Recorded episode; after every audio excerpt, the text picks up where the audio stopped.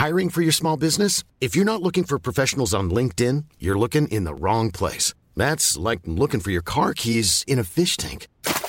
LinkedIn helps you hire professionals you can't find anywhere else, even those who aren't actively searching for a new job but might be open to the perfect role. In a given month, over 70% of LinkedIn users don't even visit other leading job sites. So start looking in the right place. With LinkedIn, you can hire professionals like a professional. Post your free job on linkedin.com slash people today. Heraldo Podcast, un lugar para tus oídos. Va de nuevo. El Senado le dio el visto bueno a la iniciativa militar del PRI y regresará a la Cámara de Diputados para ser analizada y votada. Esto es Primera Plana de El Heraldo de México. La novela de la iniciativa del PRI para usar al ejército en tareas de seguridad pública hasta el 2028 sumó un nuevo capítulo este martes. Y es que el dictamen alcanzó la mayoría de votos en el Senado de la República para ser aprobada. Por si no lo recuerdas, a finales de septiembre pasado, el PRI, Morena y sus aliados tuvieron que bajar la propuesta del Pleno del Senado porque no alcanzaba los votos necesarios para aprobarla, por lo que le movieron tantito para conseguirlos. Ahora, además de prolongar la permanencia de las Fuerzas Armadas en las calles del país, el dictamen también propone fortalecer a los cuerpos de policías estatales y municipales a través de un fondo económico nutrido de dinero incautado a la delincuencia organizada. Luego de más de ocho exhaustivas horas de discusiones, los legisladores dieron el visto bueno a la propuesta con 87 votos a favor, 40 en contra y 0 abstenciones. Los senadores del PAN y el PRD dijeron que con este resultado, la coalición Va por México rumbo a las elecciones presidenciales del 2024 está prácticamente descartada, pues el PRI rompió su pacto de moratoria constitucional para no aprobar ninguna reforma de la 4T. Ahora, si te estás preguntando qué va a pasar con esta propuesta, regresará a la Cámara de Diputados para que se analice de nuevo, pero ahora con los cambios aprobados. ¿Qué crees que pase? ¿Quieres estar bien informado? Sigue a Primera Plana en Spotify y entérate de las noticias más importantes.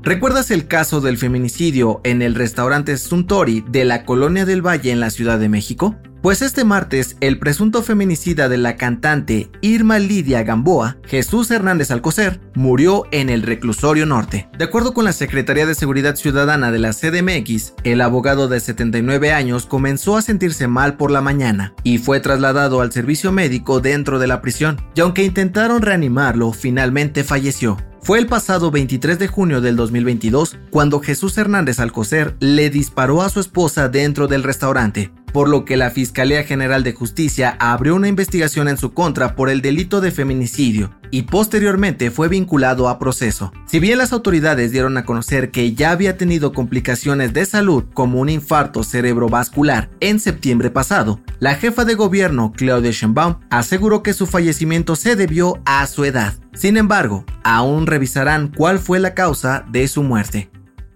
En otras noticias, tras el hackeo masivo del grupo Guacamaya, AMLO confirmó los planes de la Secretaría de la Defensa Nacional para lanzar su propia aerolínea compuesta por 10 naves, entre las que se encuentra el avión presidencial aseguró que será operada por la empresa militar Olmeca Maya Mexica. En noticias internacionales, el expresidente de Estados Unidos, Donald Trump, demandó a la cadena de noticias CNN por supuesta difamación durante su gobierno y su campaña electoral del 2020. Exige 475 millones de dólares como reparación moral. Y en los espectáculos, el actor Pablo Lyle fue declarado culpable de homicidio involuntario por la muerte de un hombre de 63 años en marzo del 2019 en Miami, Florida. Hasta el momento, no se le ha dictado sentencia, pero podría estar tras las rejas por hasta 15 años.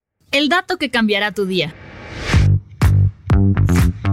Bostezar es una reacción natural cuando tenemos sueño, estamos cansados o de plano estamos muy aburridos. Y aunque se tiene la creencia popular de que lo hacemos cuando nos hace falta oxígeno, en realidad los bostezos tienen otra función. De acuerdo con un estudio de la Universidad de Princeton, bostezar ayuda a mantener la cabeza fría, literalmente, tal y como una computadora. El cerebro humano es bastante sensible a las altas temperaturas, por lo que de vez en cuando necesita ventilarse para operar eficientemente. Al bombear aire frío directamente al cerebro, disminuye su temperatura rápidamente para estar alerta ante cualquier situación. Así que la próxima vez que bosteces en la escuela o el trabajo, siéntete tranquilo, sabiendo que no solo lo haces por aburrimiento, sino para estar fresquecito. Yo soy José Mata y nos escuchamos en la próxima. Esto fue Primera Plana, un podcast del Heraldo de México. Encuentra nuestra Primera Plana en el periódico impreso, página web y ahora en podcast. Síguenos en Instagram y TikTok como El Heraldo Podcast y en Facebook, Twitter y YouTube como El Heraldo de México. Hasta mañana.